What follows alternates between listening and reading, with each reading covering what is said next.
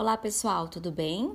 O meu nome é Vanessa Fialho e estou fazendo esse podcast para a disciplina de Ensino Mediado por Tecnologias Digitais dos cursos de Letras da Universidade Federal de Santa Maria.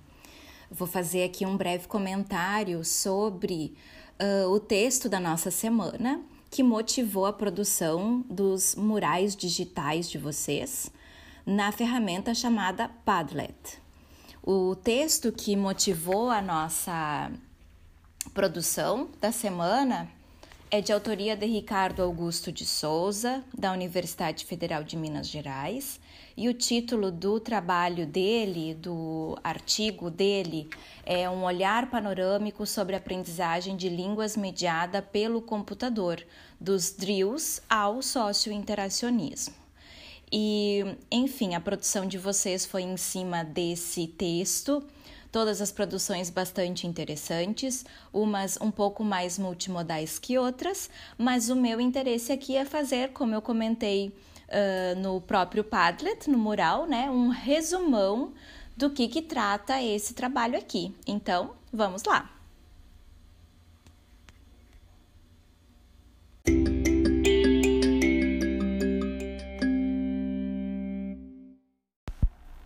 Primeiro ponto que precisamos destacar é com relação à CAL, né? Que é a sigla que nós temos usado para definir o ensino de línguas mediado por computador e que na língua inglesa, publicações que já vêm sendo uh, tratadas há muitas décadas, divulgadas, né? Faz muito tempo, eles uh, fizeram esse acrônimo de Computer Assisted Language Learning. Uh, no início do nosso semestre, lemos um texto uh, que tentava definir justamente o que, que é né, o CAL, quais são os objetivos da pesquisa, enfim. É um texto bastante mais recente que o texto que estamos lendo agora, né, desta semana. O texto da, do início do semestre era um texto de 2012, né? O campo de Cal, definições, escopo e abrangência, de autoria de uh, dois autores, né? Da Cláudia Beatriz Martins e do Erivelto Moreira. Tá lá no início da nossa disciplina para quem quiser ler. Né? Fizemos uma, um debate sobre esses termos lá no, no fórum. E um, nesse texto de 2012, então, do início da disciplina, um, nas conclusões, os autores comentam né, que CAL é um campo controverso no sentido de que as definições são variadas, mas a gente tem tentado manter né, essa sigla CAL, mesmo que use ao longo do texto ensino mediado por computador, ensino com tecnologias, entre várias outras acepções, justamente para poder fazer essa recuperação né, do que, que é uh, o CAL, a área de CAL, o seu objetivo, o seu uh, escopo. Uh, esses, nesse texto, os autores uh, com, afirmam né, que os pesquisadores em CAL concordam que Uh, o fundamental das pesquisas é a importância do papel da tecnologia no ensino e na aprendizagem de línguas. É importante a gente destacar, já que estamos tratando de uma disciplina que abrange os três cursos de letras da nossa instituição, que CAL e o ensino de línguas têm sido uh, priorizado de alguma forma nas línguas estrangeiras e a língua materna tem ficado uh, um pouco de fora dessas discussões. Uh, a gente vê muita pesquisa sendo feita em CAL para ensino e para aprendizagem de uh, inglês, espanhol, francês, alemão. Uh, por que tratar de forma diferente o ensino e a aprendizagem e não como um binômio, né? Uh, nos fóruns eu já venho tentando discutir com vocês de que o ensino está para o professor, assim como a aprendizagem está para o aluno. No entanto, nem tudo o que o professor ensina o aluno aprende e nem tudo o que o aluno aprende foi ensinado pelo professor. Muitas vezes, uh, e é o que acontece uh, diariamente, né, nos nossos processos de aprender, nós aprendemos com diversas fontes, inclusive com fontes advindas de tecnologia. Mas também podemos aprender com outros colegas, né? Então, na verdade, o ensino não é exclusivo do professor, assim como a aprendizagem também não é exclusiva do aluno. O professor também pode aprender, né? Mas quando a gente está pensando num ensino, a gente, numa educação, perdão, a gente pensa, né, que nesses papéis tradicionais o professor está prioritariamente para ensinar e o aluno está prioritariamente para aprender, embora esses papéis sejam maleáveis. O texto de 2012 uh, comenta né, que há uma discordância na área de que o que, que seria um material de qualidade, como os materiais seriam avaliados, como que a tecnologia deveria ser integrada não só ao ensino à distância, mas também ao ensino híbrido e ao ensino presencial.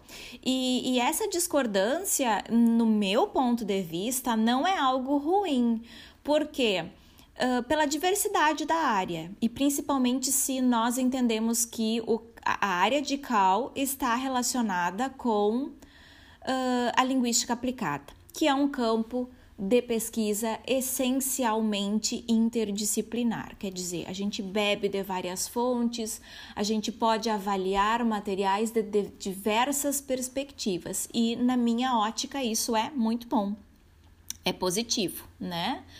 Uh, fato é que Cal trabalha especificamente com uma relação entre tecnologia e ensino de línguas, né? Ou aprendizagem também, se a gente for olhar, né, mais para o, o, o aprender.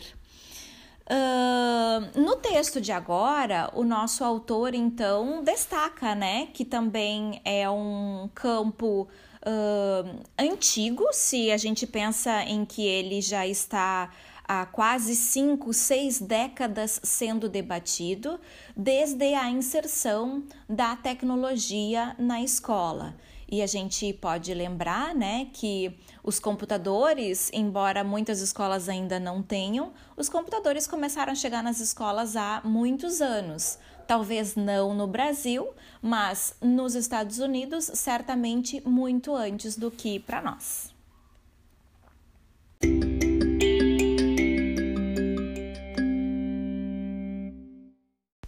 Vamos falar agora então sobre a primeira fase do ensino mediado por computador, né, chamado de CAL, como já temos uh, comentado, que é a behaviorista. E essa primeira fase, a gente precisa lembrar que hum, é a fase em que começa né, a se despertar um interesse pelo ensino de línguas mediado por computador como uma área de investigação científica e que, apesar de todas as críticas que são feitas a ela, ela foi importante porque foi o início, né? A base behaviorista, então, vem de toda essa concepção behaviorista que se tinha no ensino de línguas, muito associado ao ensino de línguas estrangeiras. Lembrando que uh, o método audiolingual das línguas estrangeiras está muito associado a esta teoria né, behaviorista de comportamento, de criação de hábito. Uh, a gente pode destacar também que o fato de ter uma tecnologia muito cara, com computadores muito grandes, restringiu um pouco o uso de CAL nas escolas e no ensino de línguas de maneira geral, pois muitos professores não tinham acesso a essa tecnologia nos seus lugares de trabalho e em casa então era algo bastante impensável, né? Isso na década de 70 na década de 80, né, na próxima, é que a gente vai acabar tendo uma outra situação, né? Uh, então, essa cal behaviorista ela é associada a grandes computadores, uh, com hardwares, com programas desenhados especificamente para o ensino de língua, né? Então, vejam que isso uh, deixava esse ensino bastante caro. o computador era visto como um tutor, Uh, com o papel de transmitir um material instrucional, né? E uh, dando feedback positivo quando estava correto quando o aluno desempenhava aquela, aquele hábito de forma correta, aquela atividade, e negativo quando incorreto. O tipo de atividade muito usado era o tal do drill and practice. E cada aprendiz poderia, né, uh, se locomover pelo material no seu próprio ritmo. Isso já é uma diferença para o ensino da aula presencial, em que é o professor que determina o ritmo, né? Então, aqui a gente já começa a ter algumas experiências de que uh, os alunos são diferentes e eles podem avançar de forma diferenciada. Os conteúdos eram apresentados numa sequência gradual, altamente cuidada e calculada, do menos complexo para o mais complexo, né? E um, o foco era o, a criação de um hábito através do reforço positivo. O exemplo uh, sempre dado nos históricos de Cal, behaviorista principalmente, né? O início de Cal é o Plato System, da Universidade de Illinois, então desenvolvido na década de 70, e a partir desse uh, exemplo, desse projeto, várias pesquisas foram feitas e uh, caracterizou então, né, um dos grandes exemplos da cal behaviorista da década de 70.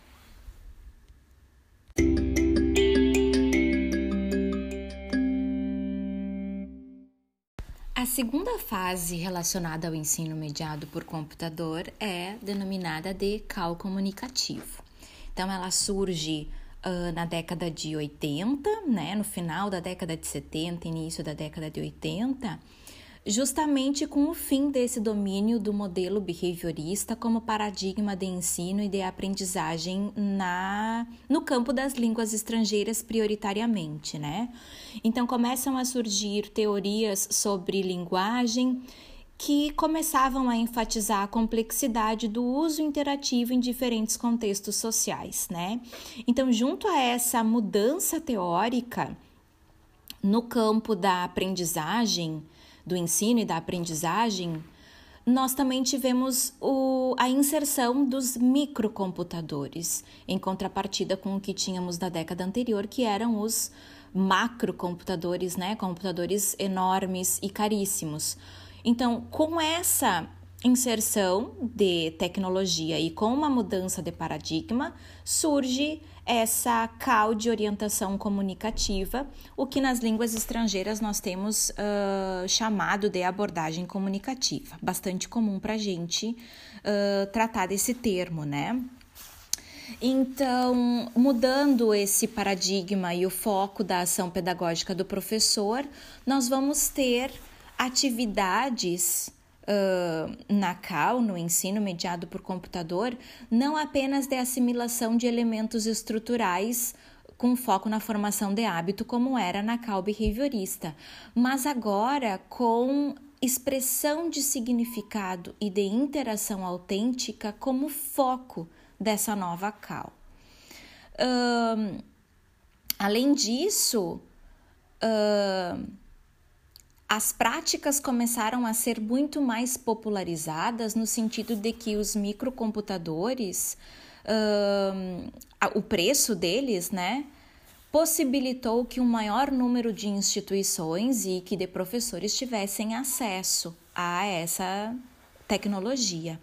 E aí então começaram a se desenvolver programas mais simples e com um custo muito menor, né? Surgindo então essa proliferação talvez não no Brasil, como já comentamos, mas principalmente nos Estados Unidos, de recursos tecnológicos, como o computador, né, na sala de aula de línguas. Uh, a linguagem de programação também se tornou relativamente simples, né? Não talvez não tão acessíveis a, não tão acessível a todos, mas com um pouco mais de liberdade de criação de materiais didáticos mediados pelo computador, não se limitando apenas àqueles uh, aquelas programações específicas, né, e, e com alto custo de uh, confecção para instituições e para os próprios professores. Uh, nessa década surgem os programas de autoria, que nós já conhecemos, né? Uh, exemplos como o Elo, ensino de línguas online, do professor Lefa, que nasce com essa proposta de programa de autoria, ferramenta de autoria, e hoje já é conhecido como um sistema de autoria aberto por ter uma uh, ideia de produção de recursos educacionais abertos que podem ser reutilizados e, e um, copiados, uh, divulgados, né? Na mesma plataforma, não necessariamente tendo que ser baixado para um computador. Então, esses programas de autoria começaram nessa década de 80 e permitiam que o professor construísse e editasse alguns materiais, não dependendo, né, especificamente daquele uh, daquela programação, daquela linguagem de programação que vinha de empresas maiores. Então, principalmente nessa década aqui, foram os programas de reconstrução textual. Uh, mas não apenas isso, né? Conforme os anos foram passando nessa década aqui, começou a se ter uh, a ideia de se adotar jogos de simulação para estimular né, que o aprendiz produzisse um discurso original uh, e não somente aquele manipulado pelos exemplos pré-fabricados, como era na reconstrução dos textos, né? Quer dizer, os textos tinham que ser reconstruídos uh, e não produzidos pelos alunos de alguma forma. Outro desdobramento dessa década é de que uh, não apenas programas específicos, jogos, simulações uh, específicos para o ensino de língua fossem usados outros programas, e aqui a gente já começa né, a pensar que todo e qualquer programa pode servir como uma ferramenta para o professor ensinar e para o aluno aprender, né? Então, uh, desde editores de textos e outras tabelas poderiam ser usadas. Uh, para ensinar e para aprender línguas, não necessariamente tendo sido desenhadas para o ensino né? Então, essa foi a, a década, né? A década de 80 com o barateamento dos computadores e com essa produção de atividades um pouco mais comunicativas.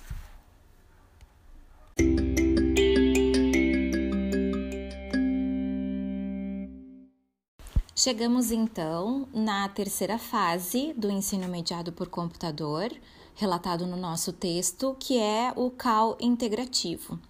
Então, nessa fase, uh, se destaca a internet, né? E o nosso autor, uh, junto com as, as citações que, eles no, que, ele, que ele nos traz, uh, comenta sobre ser essa internet o maior desenvolvimento tecnológico da década de 80 que teve impacto na no ensino de línguas mediado por computador, né? Então, com o advento da internet, então vejam, nós uh, até a década de 80 tínhamos uh, um computador e a partir da década de 90 temos um computador ligado a uma rede mundial de computadores que é a internet, né? Então o computador passa de uma simples ferramenta de processamento e de exibição de informação para uma ferramenta que processa e comunica informação. Quer dizer, através dessa ferramenta do computador a gente consegue se comunicar, se expressar e não só consumir aquela informação e talvez produzir algum texto que fique restrito àquele computador em específico, né? A internet, então, ela vem uh, se sustentando, né, numa economia baseada na informação numa sociedade da informação, como a gente tem ouvido bastante, né? E nessa nova sociedade da informação, a memorização não é mais o melhor método educacional, né? Uh, o que mais se prioriza neste momento da informação é desenvolvimento de estratégias nas quais a gente consiga lidar com uma imensa variedade de informações. Uh, que é o que acontece hoje, né, nessa grande biblioteca de informações que nós temos ao nosso dispor. Uh, com a internet, então, os materiais em cal puderam ser ampliados no sentido de ter multimídia, né? Então, os materiais puderam ter não apenas texto escrito, mas linguagem oral, ilustrações, vídeos e toda essa gama que hoje a gente, né, consegue uh, ter acesso com a internet. Então, isso representou, a internet no, no ensino mediado por computador representou um grande avanço, né? E, e foi possível que com o uso de cal, a gente pudesse desenvolver habilidades até então não contempladas pelos computadores, né?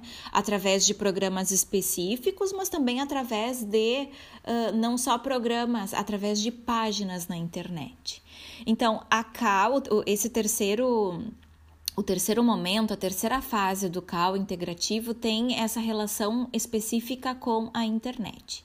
Mas a gente precisa uh, pautar aqui que o texto publicado em 2004 não tem esse último registro da internet, né? Esses últimos 16 anos da internet que nós temos, que nós vivemos, eu pelo menos, né? Talvez não muitos de vocês que já nasceram aí nos anos de no final da década de 90, início dos anos 2000. Mas uh, nós temos hoje uma internet que é diferenciada e talvez possamos pensar em uma quarta fase da uh, do ensino mediado por computador e é o que eu vou finalizar então o nosso podcast em seguida.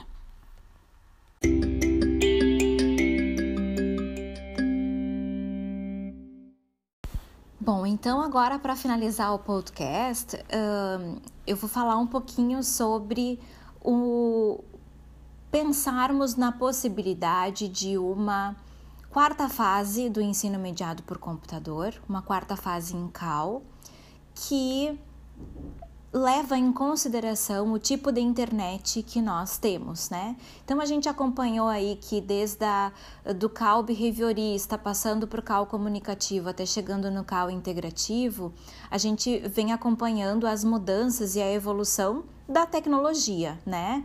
Até então, nas duas primeiras fases era a tecnologia do computador, né?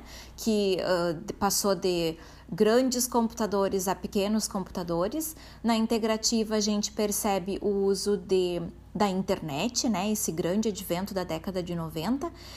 E para finalizar, então, agora essa nossa uh, era que nós estamos vivendo é de celulares smartphones, né, conectados com internet, pequenos computadores tá, e tablets também, mas acima de tudo uma internet que já é diferente daquela internet uh, comentada por, pelos autores uh, em 98, em 96 e também em 2004, né?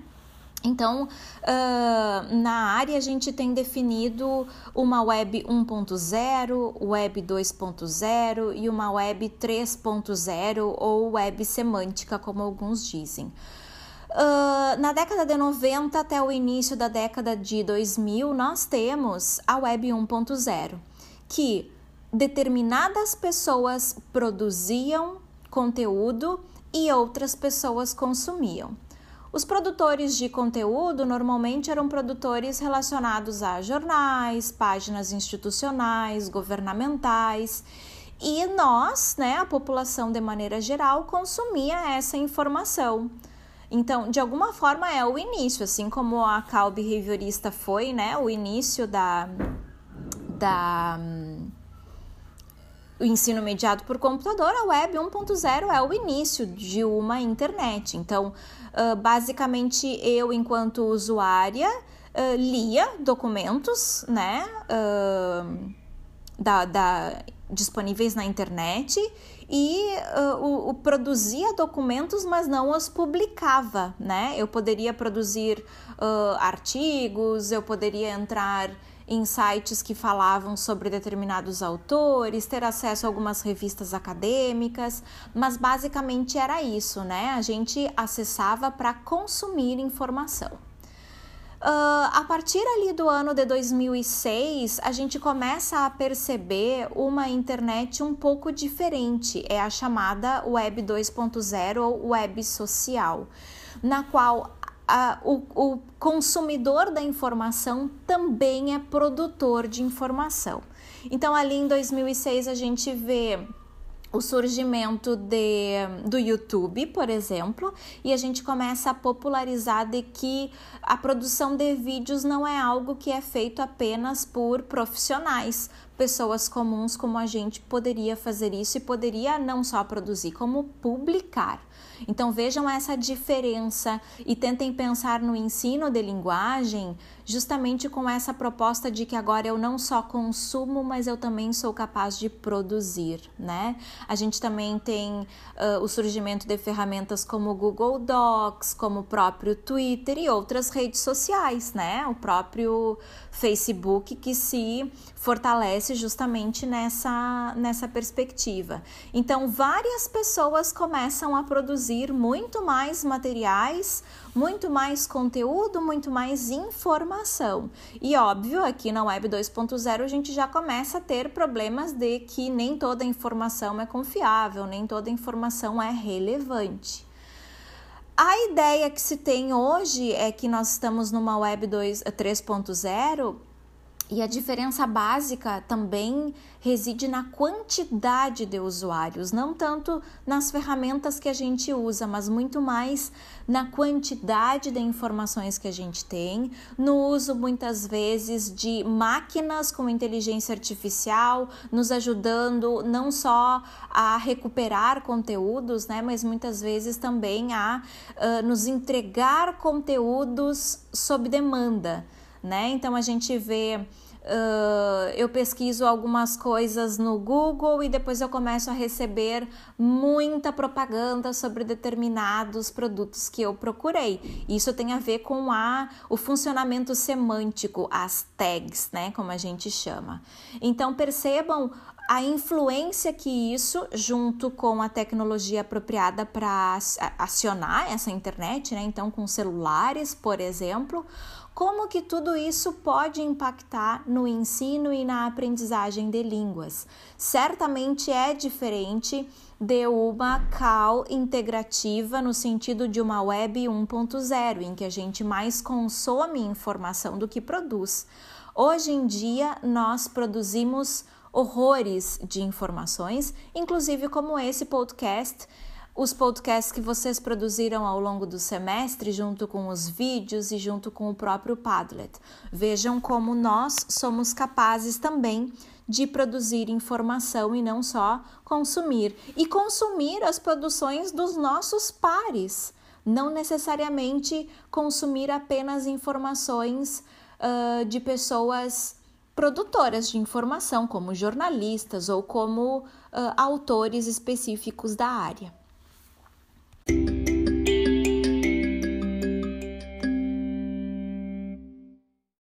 Bom, pessoal, encerro então esse podcast que teve como objetivo fazer um resumo das três fases de cal apresentadas no nosso texto da semana e deixando aí uma reflexão sobre uh, a possibilidade de pensarmos em uma quarta fase de cal com a introdução de celulares, smartphones e tablets na nossa vida e também na educação. Então, muito obrigada por terem ouvido até o fim desse podcast e até a próxima!